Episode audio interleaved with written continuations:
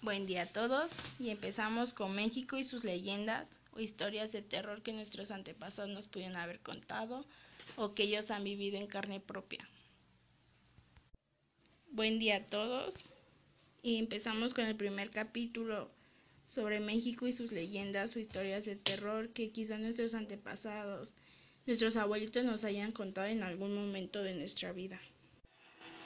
México y las leyendas o historias de terror. Buen día a todo nuestro público, a toda nuestra audiencia que ahorita nos acompañan en escuchar nuestro primer podcast.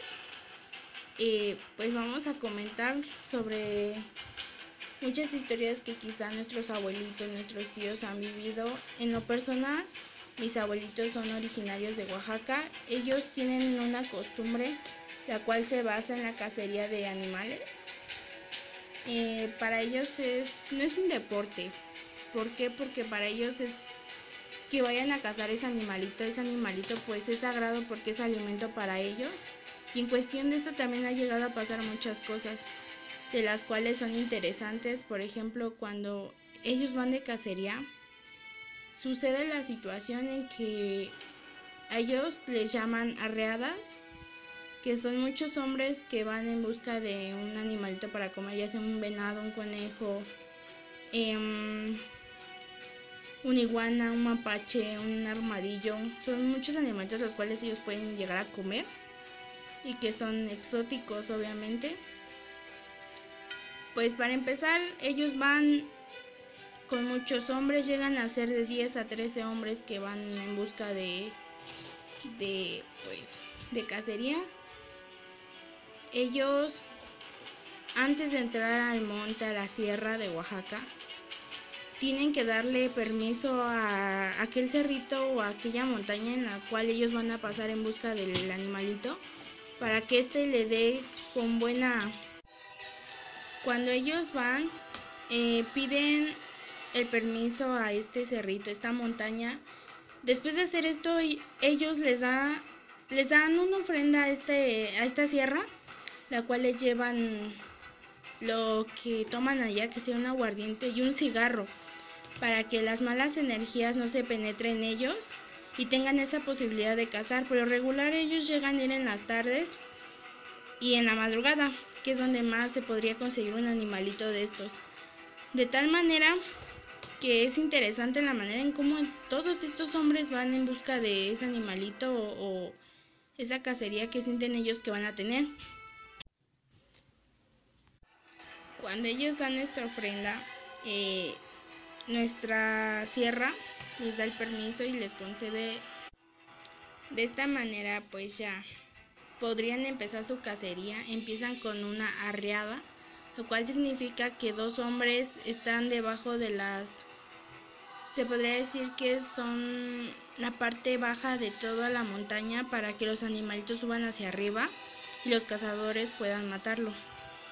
Eh, estos cazadores llevan distintas armas, distintas armas de muchos calibres. Em, con esto ellos lo cazan. Algo muy curioso está en las cosas paranormales que les puede llegar a pasar. Mi abuelita me cuenta que durante el proceso de todo esto, y más en la noche, ellos llegan a vivir experiencias escalofriantes como por ejemplo, una ocasión ellos van de cacería, empieza su arreada y en este momento ya cada hombre lo ponen en un puesto eh, en el cual ellos consideran que va a pasar por ahí este animalito. En lo personal hay un lugar en Oaxaca que es muy pesado para ellos en la cacería porque llegan a comentar que aparecen muchas cosas. Esta ocasión habían invitado a una persona de aquí de la Ciudad de México a ir de cacería. A este joven lo dejan en una cierta parte, un cierto punto en el cual él tenía que cuidar. Eh, estamos hablando que eran las 12 de la noche. Él está sentado, limpia su zona para que él se sentara y pudiera ver cuándo pasara este animalito para poder matarlo. Él se sienta, al momento que él se sienta, él ve y escucha cómo vienen caminando el suspenso que es sentir que alguien viene atrás de uno, yo en lo personal siento que ha de ser algo muy difícil y algo que pues realmente da miedo porque no sabes lo que realmente va a estar detrás, delante o al lado de ti. Este chico se siente en su puesto y empieza a escuchar que caminan. Eh, empieza a escuchar tantos ruidos que él mismo se pregunta si viene el animalito o pueden ser rateros. Que en los pueblitos tiene que quedar en claro que ellos se roban el ganado. Ellos llegan a un pueblito, roban ganado y pasan incluso por esos puestos que los cazadores tienen. Entonces él no sabía qué realmente era, y más porque era originario aquí de la Ciudad de México. Es un, un muchacho de ciudad, o sea, no conocía como tal un pueblito, una zona así, una sierra así. Él se queda y empieza a escuchar que hacen mucho, mucho, mucho ruido. Él recordó que su tío le había dicho que cuando escuchara eso podía sacar un arma y disparar para que esta entidad se pudiera retirar y él se sintiera más tranquilo. Conforme a esto, él lo hizo, pero pues no bastó porque siguieron los ruidos. Y esto no es no es algo que lo calme, a lo que él saca una botella de mezcal y lo sirve en un vaso, en un caballito como comúnmente lo conocemos, un vaso pequeño. Lo sirve y prende un cigarro. Él siente que se le sube alguien en los hombros. A lo que el chico alza su mano y le da el cigarro. Y solo él lo sostiene. Y cuando baja su mano se da cuenta que el cigarro prácticamente se lo han fumado. El cigarro está consumido en su totalidad. Y de la nada el mezcal ya no está dentro de, de nuestro vasito, del recipiente que este chico llevaba. Él se asusta mucho y lo único que le dice... Y él le dice que no quiere hacerle daño nada a nadie. Solamente quiere llevarse un animalito para que él coma y él se sienta feliz y contento con toda su familia. Es lo único que quiere, que le regale un animalito para su alimentación, que él no va a hacer daño, que él respeta su lugar, su zona, pero él le pide que no le haga daño. Al poco rato de esto empieza la reada bien, bien, bien sale este animalito y matan una cierva. Al momento que matan a la cierva sale un macho de tres puntas. Era un gran macho. Ellos van tranquilos a casa ya con su carne. Em, algo muy curioso también es que cuando ellos matan un venado, ellos al ver que el venado ha caído, van y le encajan un cuchillo en el huequito que tienen por el cuello y se beben la sangre. Eh, para ellos piensan que los cazadores es muy bueno porque les da esa fortaleza que les va a ayudar en otro tiempo a seguir cazando, a seguir cazando y va a ser muy bueno para ellos de tal manera que van a ser buenos cazadores desde una puntería, desde que saquen estos animalitos de donde estén y que pues realmente ellos van a comer, que es seguro que tengan una alimentación ya y que saben que van a conseguir lo que ellos quieren. Otra anécdota que me cuenta en lo personal mi abuelito son de las pozas encantadas o las cuevas encantadas. Dicen que en Semana Santa es malo salir allá de cacería porque es sagrado para ellos. Eh, mi abuelito comenta que mi bisabuelo Benjamín iba de cacería. Él era el primer cazador de todos ellos. Él es el que ponía a los hombres en cada lugar en cada, en cada puesto de cada uno de ellos y ellos ya sabían que tenían que cazar. Mi bisabuelo deja a todos y él se va con sus ocho perros a la reada. Los perritos también ayudaban mucho a sacar los animales. ¿Por qué? Porque ellos ladraban y los animalitos se alteraban y buscaban la manera en cómo iban a salir. Entonces mi bisabuelo empieza a caminar y a sacar su arreada. Y los hombres ya estaban en cada puesto, nada más listos para tirar. De la nada, él empieza a gritar y nadie le contesta. En una cueva, em, él ve como había muchas piedras, muchas, muchas. Como bien sabemos, una cueva está compuesta por mucha piedra que realmente puede tener peligro que ésta caiga. Entonces mi bisabuelo ve cómo se va abriendo la cueva y dentro de ella había mucha gente. esta gente tenía muchas piedras preciosas porque mi abuelo no sabía antes lo que era. Nosotros decía, decimos que a lo mejor mi abuelo vio oro. ¿Por qué? Porque él vio otro, otro pueblito. Al momento que abre la cueva, él ve cómo hay mucha gente vendiendo estas piedras, las cuales brillaban y eran color doradas. Mi abuelito se asustó mucho, mi bisabuelo. Entonces sus perritos se empiezan a volver locos y se meten entre sus pies, empiezan a ladrar, el suspenso aumenta entre mi abuelo y sus animales, a lo que los perritos se meten dos de ellos a la cueva. Y para mala suerte, al momento que ellos entran, se cierra esa cueva. Y mi abuelito ya no puede hacer nada. Y hace muchos años, después de que esto pasó, Cabe mencionar que esto pasó en Semana Santa, que para ellos es tierra sagrada y son días sagrados, los cuales uno no puede salir. ¿Por qué? Porque necesitamos alabar a Dios y respetar el dolor que Él tuvo. Entonces, cuando los perritos entran a los, que podría ser a los dos años que ellos sienten esto, ellos empiezan a comentar que a los dos, al primer año que volvió a ser Semana Santa, se escuchaba como los perros ladraban dentro de la cueva, pero esta cueva ya no, ya no se podría abrir, ya no se veía esa gente vendiendo aquellos, aquellas piedras preciosas. Esa también es una anécdota que a mí me tiene muy, muy impresionada porque es una impresión muy fuerte el ver cómo se abre la cueva, se meten tus animales y ya no vuelven a salir. Es algo muy peligroso. Mi abuelo decía, y ellos tienen la maña de decir, que eso es cuando el monte marea a esa persona o que el diablo quiere jugar contigo, que es algo muy curioso realmente. Eh, para ellos es algo muy sagrado todo esto, es muy de tenerle mucho respeto, porque para ellos es algo de que han vivido en toda su vida. Otra anécdota que pasó fue de mi abuelo. Eh, él cuenta que fueron de cacería y hay un lugar encantado que le llaman el jazmín. A esa sierra se le tiene que pedir permiso para entrar, porque no es fácil entrar. Mm, muchos cazadores van, pero hay unos que totalmente se pierden en esa sierra y ya no se sabe de ellos.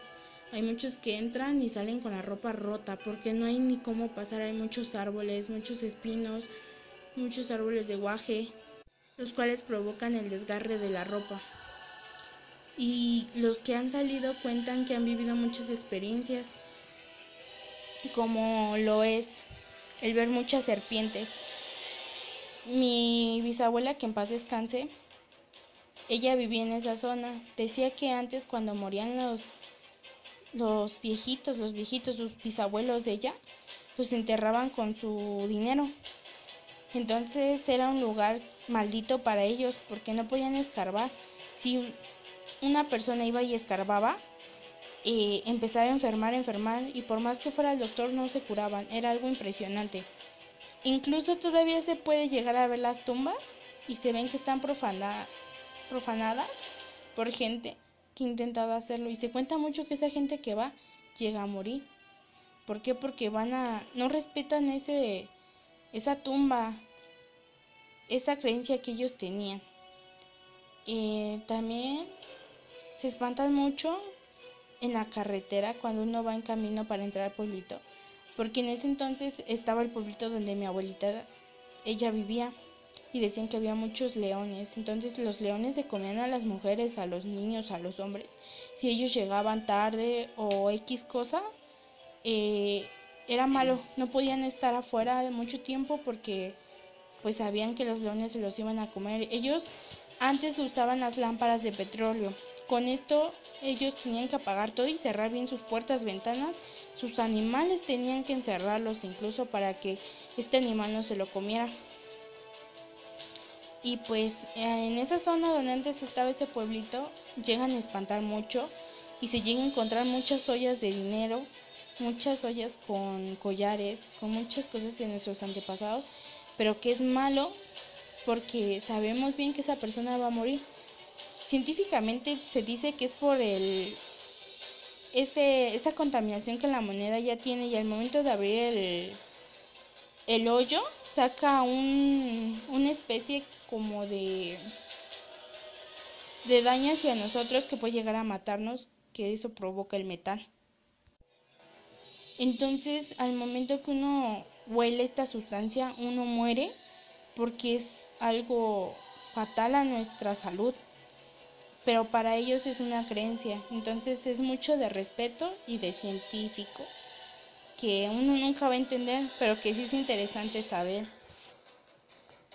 Se cuenta mucho de un lugar encantado, como ya les había mencionado, que se llama el Jazmín. Una vez mi abuelo fue de cacería y él vio una gran calabaza que él traía cargando porque él estaba emocionado. Nunca había visto una calabaza tan grande. Él venía cargando, dejó que sus cazadores siguieran. Él se llevaba su calabaza. Pero pesaba mucho, no lo aguantó a subir. Llevaba medio monte y decidió tirarlo. A lo que su cuñado le dijo que eso era malo porque esa era su suerte. Si él se había encontrado esa calabaza, era porque esa calabaza tenía dinero. Porque esa calabaza se iba a convertir en dinero. Pero mi abuelito lo aventó y lo más interesante es que no se le aparece a cualquier persona, sino que si es tu suerte se te va a aparecer, si no es tu suerte no se te va a aparecer nada. Es algo muy interesante y algo que pues uno se pone a pensar y dice, wow, ¿cómo es posible que me diga que una calabaza se va a convertir en dinero? Aunque no lo crean, hay personas que se lo pueden decir y dicen, sí, se convirtió en dinero. Es algo impresionante, realmente es un pueblo mágico. Uno se enamora de todo, todas sus historias, sus costumbres, la manera en cómo hacen todo, es algo muy hermoso ir. De esta manera hay muchas más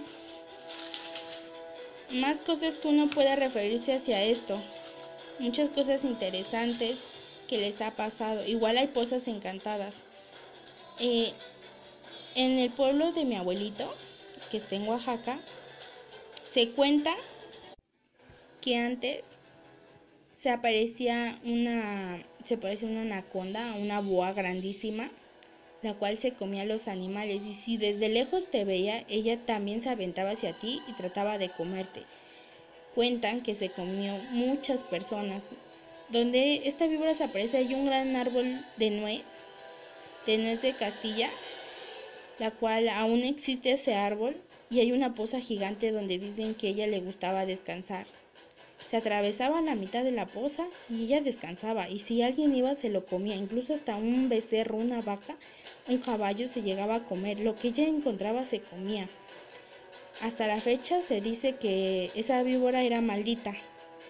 Ya no hay historias en las cuales nos digan que aún se aparece, pero que sí, que sí es muy interesante saber cómo estos animales pueden llegar a representarse o que quizá uno piense que puede ser hasta el mismo diablo, que uno no lo quiera.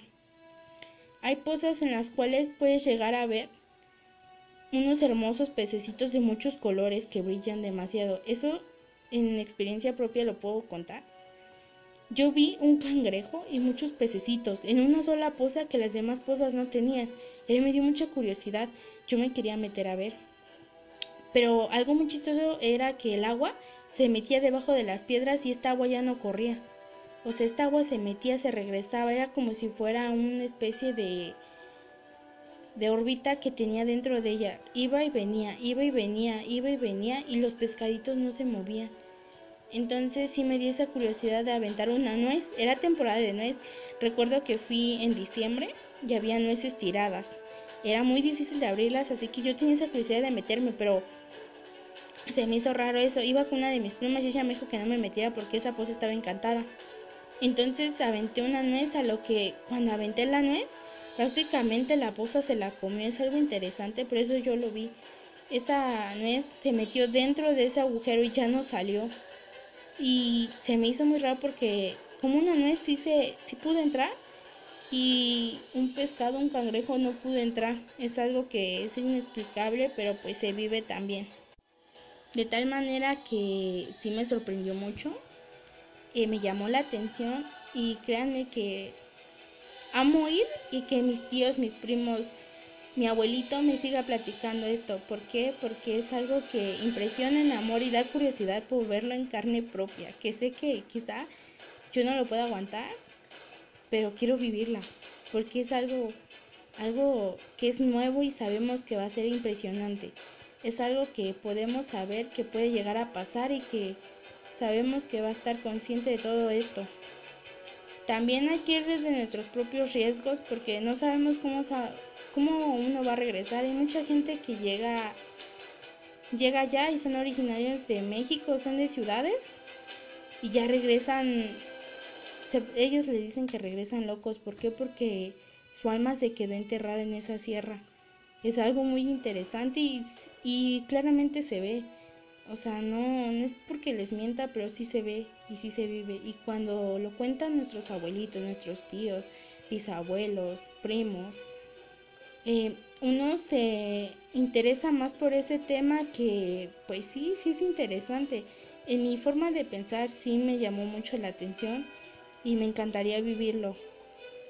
Y pues muchas gracias por escuchar el primer capítulo y espero me puedan seguir escuchando en los capítulos que vienen. Buen día a todos nuestros oyentes. Una vez más, empecemos con nuestro segundo capítulo de México y sus leyendas o historias de terror.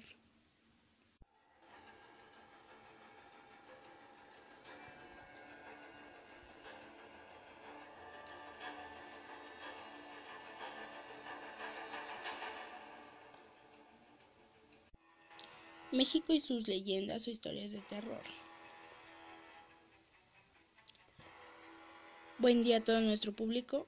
Para empezar a hablar de nuestro tema, podemos decir y observar puntos muy importantes, los cuales son bellos de nuestros pueblos mágicos, los cuales contienen muchas leyendas o historias en sus propios habitantes. Han llegado a vivir en carne propia o escuchado. De tal manera hemos presenciado muchas maneras en las cuales uno no puede entender. En nuestro primer capítulo hablábamos sobre cómo es un, una fortaleza hacia una cacería. De esta manera es un lugar muy sagrado. Los, las serranías, los montes, son lugares los cuales se tienen que tener mucho respeto, los cuales no se les tiene que faltar respeto y de tal manera sabemos que son pueblos mágicos y maravillosos que uno aprende tanto de cultura, vestimenta, comida, danza, lenguaje, son muchas cosas que uno se favorece y tiene esa emoción por conocer más sobre el tema. Como ya bien sabíamos, en estos pueblitos de la parte de Oaxaca, partes de Puebla, los cuales hay muchas partes de todo nuestro país, de nuestro bello México, en la cual se practica todavía esto, que de cierta manera es algo prohibido porque tenemos que tener los animalitos en conservación y hay veces en las cuales pues no es respetada como en este caso ya sabíamos que los hombres iban de cacería, iban en sus arreadas y se les respetaba mucho. Para mí son hombres los cuales son extraordinarios porque de cierta manera han vivido muchas experiencias, los cuales uno ni siquiera podría aguantar. En mi persona, hablo por mí, yo siento que yo no podría aguantar algo así. Se me hacen historias muy pesadas, se me hace algo muy pesado, sinceramente me da mucho miedo y pues a la vez sí me gustaría experimentar, sentir lo que se siente, el vivirlo, el observarlo, que realmente pues sí, sí da un poco de miedo, pero también me des espinita por saber qué se sentirá. De tal manera que les tengo mucho respeto y los admiro porque no sé qué valentía, esa sangre fría que se tiene, que logran hacer todo esto posible entre ellos y que pues realmente sí es algo tenso. Em, en estas temporadas que es mayo, en los animalitos andan mucho de querer aparearse. Y ahorita es cuando los hombres son más, más accesibles a una cacería porque pueden ver un parcito de conejos. A lo que se da a entender es que hay una pareja. Hay muchos parejitas de venados que quieren aparearse y de esta manera para ellos se les hace más fácil matarlos. Es como estaba comentando, eh, en cada cacería existen muchas cosas, ven muchas cosas, eh, se les reflejan mucho. Y otro dato interesante que tienen por allá es que allá hay mucho dinero enterrado. Hace dos meses que fui para Oaxaca, platicaba con mi tío y con mi papá sobre las ollas de dinero que están enterradas. Mi tío cuenta que hay un, un señor ya grande, lo conocen como Chava. Ese señor tiene la máquina de detectar metales y es originario del pueblito de Oaxaca. Pero este señor es muy muy vanidoso, se podría decir, con el dinero. Entonces cada que le dicen a él que hay una olla de dinero o al parecer hay dinero, él les presta la máquina para que busquen dinero y se repartan entre ellos. En la primera historia que nos contó, en nuestro primer capítulo comenté de un lugar donde mi bisabuela vivía y decían que había muchos leones. Bueno, a la gente que moría los enterraban con su dinero, con sus ollas de dinero, sus pertenencias más valiosas para ellos, a lo cual ellos agarraban y al morir la persona lo sepultaban con todas sus pertenencias. ¿Y qué pasaba? Que puesto a esto, ellos la gente mala se podría decir iba y profanaba su tumba y de cierta manera de la noche a la mañana ellos morían, ya fuera por una infección una enfermedad, algo tan pequeño que ellos morían y se empezaba a decir que el dinero estaba maldito. Eh, para esto, eh, un turista de aquí de la Ciudad de México llegó allá porque se había enterado de las ollas de dinero. Entonces le dio mucha, mucha envidia, mucha curiosidad. Le daba mucha curiosidad por saber qué es lo que, si realmente las ollas tenían dinero o simplemente la tierra. Entonces ellos entran a la serranía donde antes estaba ese pueblito. Cuando ellos entran empiezan a detectar con el detector de metales y encuentran efectivamente donde estaban las criptas, que son bajo tierra. Es como algo gracioso porque parece que es como si hubieran hecho una casa bajo la tierra. O sea, uno puede ver cómo están los huecos de las personas que han ido a profanar esas tumbas. Bueno, de cierta manera esta persona le dio mucha mucho interés por conocerlo y fueron y como les comentaba ya estaban detectando el, el metal y efectivamente encontraron dos ollas eh, empezaron a escarbar, pero cuando empezaron a escarbar salían muchas víboras. Imagínense qué miedo ver que están escarbando la tierra y empiezan a salir muchas víboras. O sea, es algo que uno no comprende, al menos en mi persona. no puedo comprender cómo en una olla van a salir muchas víboras en vez de que salga tierra, salga o simplemente es metal que están buscando su dinero. Es una forma en la cual sinceramente yo no entiendo, me da mucha mucha intriga por saber qué es lo que pasa, por qué pasa esto. Bueno, cuando ellos empiezan a enterrar había muchas víboras a lo que el turista dijo que mejor ya no escarbaran porque era algo peligroso. Entonces, él se vino para acá, para México, y mi tío, junto con este señor, el señor Chava, eh, estaban asustados porque sí dijeron que era maldito, que era mejor irle a pedirle disculpas al monte donde fueron a escarbarle para que ellos no murieran. Como al mes, medio mes, se enteraron que el turista se había muerto de una enfermedad, a lo cual ellos habían dicho que estaba bien.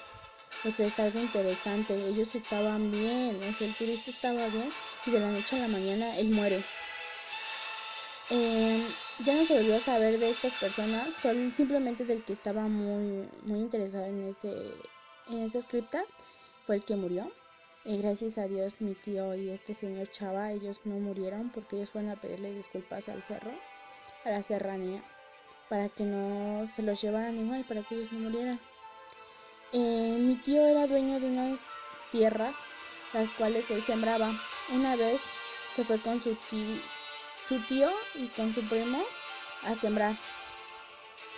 Entonces mi tío, su hijo de mi tío estaba escarbando para empezar a sembrar, ahora sí, ellos le dicen barbechar, que voltean la tierra para empezar a sembrar las semillas. Entonces cuando él lo hizo sacó una olla de dinero. Bueno, sacó una olla, a lo cual mi tío dijo que era de dinero. Entonces llega mi tía y les iba a dar de comer y les habló y fueron a comer. Y cuando regresaron, la olla no estaba, desapareció. Y en su lugar apareció una serpiente grandísima. Es algo interesante. Entonces mi tío dijo que era maldito el dinero, era mejor que lo respetaran y si estaba ahí o estaba en otro lado del terreno, que lo iban a dejar.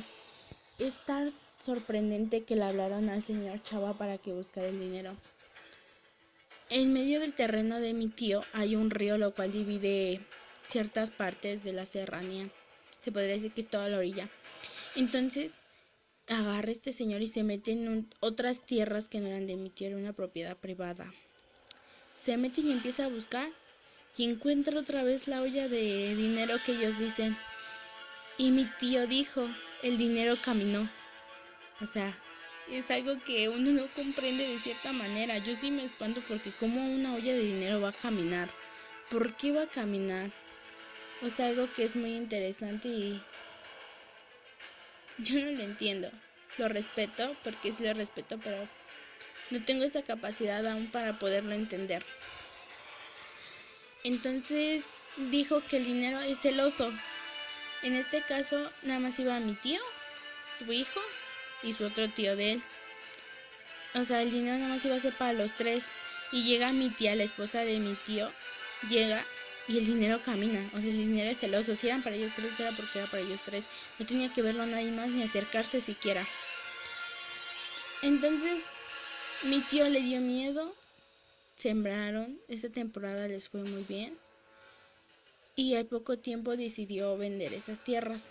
Las vendió. Y cerca de su casa compró otro que le dicen el solar. Entonces dice que mi tío había soñado una noche antes que una voz le hablaba y que lo llevó hacia afuera y que le dijo que donde salía lumbre estaba su riqueza de mi tío, que lo podía escarbar, pero que no le dijera a nadie más que a su hijo. Entonces fueron mi tío y su hijo, empezaron a escarbar el día siguiente y sí encontraron la olla. Pero en eso eh, mi tío le pasa el paletero y le dice mi tío a su hijo que si no quiere una paleta de hielo. Y le dice, sí, vamos.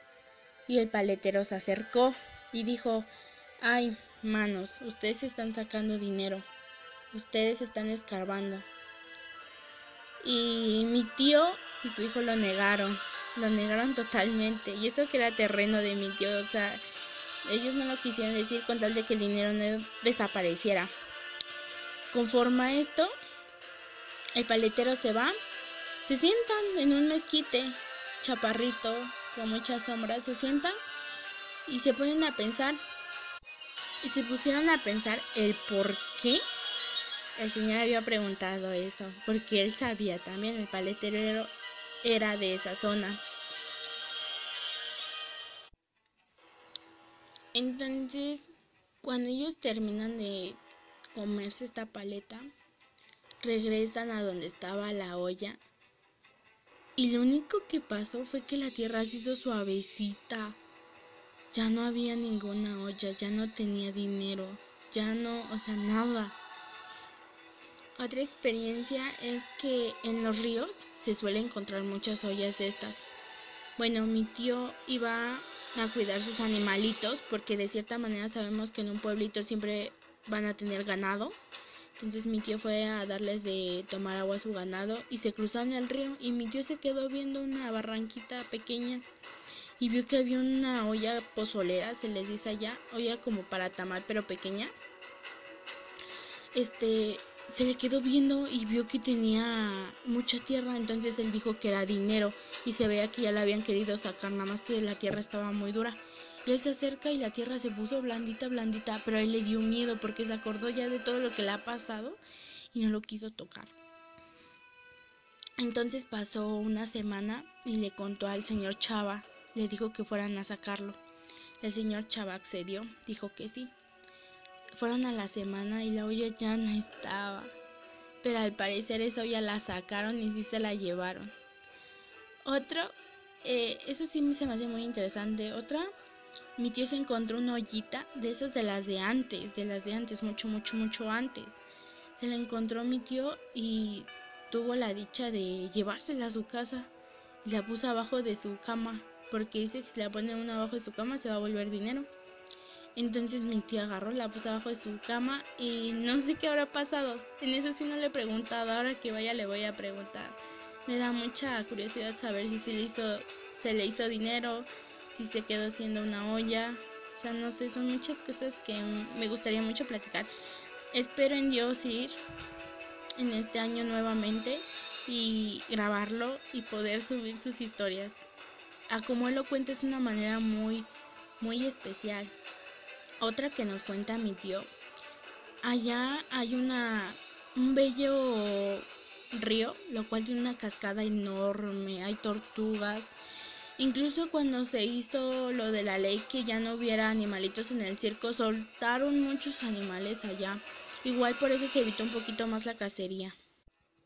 También por eso se evitó la cacería conforme porque habían soltado los animales ya habían hay tigres, hay pumas y para ellos es un peligro y más por la población que hay. Hay muchos niños que los mandan a cuidar a sus animalitos y se imaginan que una de esas se les cruza un animal de esos, o sea, ni Dios lo quiera, es algo espantoso.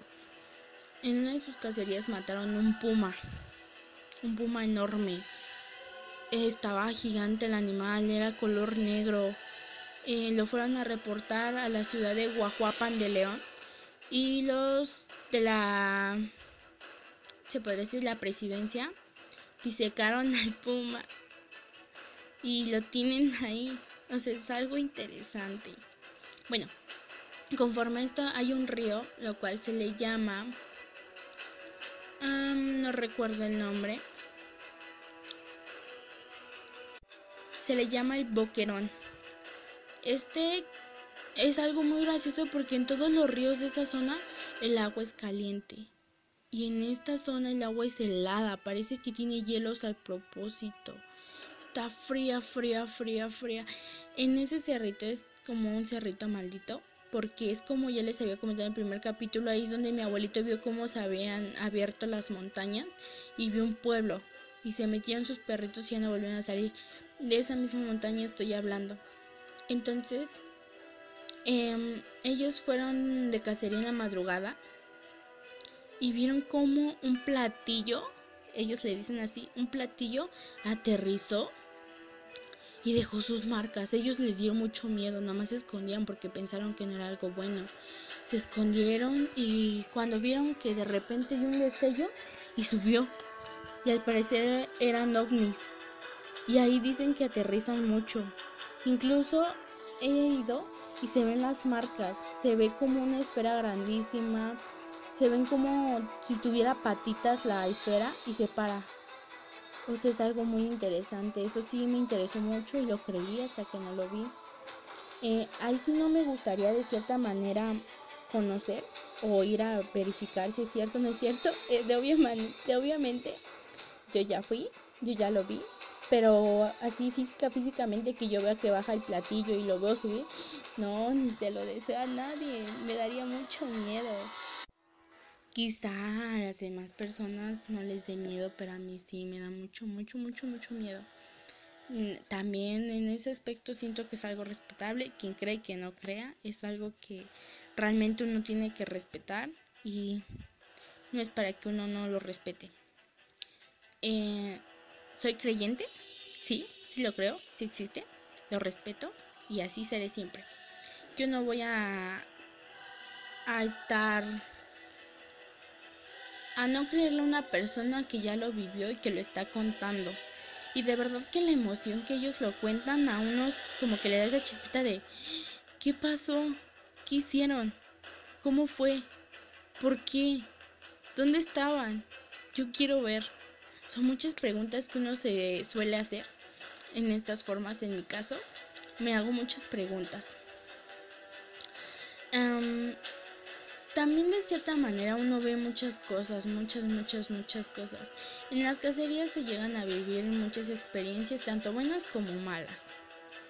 Eh, paranormales y no paranormales, pero es como digo, es tenerles respeto y admiro mucho a esas personas que caminan demasiado, caminan hasta tres cerros que son enormes, que son grandísimos, que tienen una gran, una gran pendiente hacia abajo. O sea, es algo que es sorprendente. Me enamora este estado, me seguiré enamorando lo que más pueda, seguiré conociendo, seguiré viviendo y de cierta manera alguna vez me gustaría realmente estar con ellos y vivirlo, aunque sé que no lo voy a aguantar, quizás salga casi chillando, pero no importa, quiero sentirlo, quiero sentirlo, quiero vivirlo, quiero, quiero experimentarlo de cierta manera. Es algo que nadie me va a quitar esa ilusión y sé que lo voy a lograr. Igual, me gusta mucho su comida, me gusta la manera en cómo se expresan, son unas personas maravillosas, son unas personas las cuales amo escuchar, todos, todas las personas que amo escucharlas, de todos los pueblitos que conozco, amo escuchar sus historias, amo escuchar cómo pasa su sus relatos, amo escuchar todo lo que viven y es algo realmente fascinante, extravagante. ¿Me gustaría vivirlo? Sí, y sigo con lo mismo. Eh, respeto mucho a esta gente, me gusta mucho, ya lo repetí. Son experiencias únicas y esperemos en Dios que un día de esto se llegue a vivir.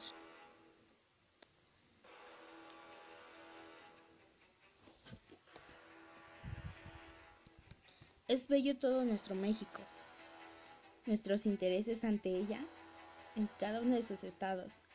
¿Qué pasa en nuestro bello alrededor?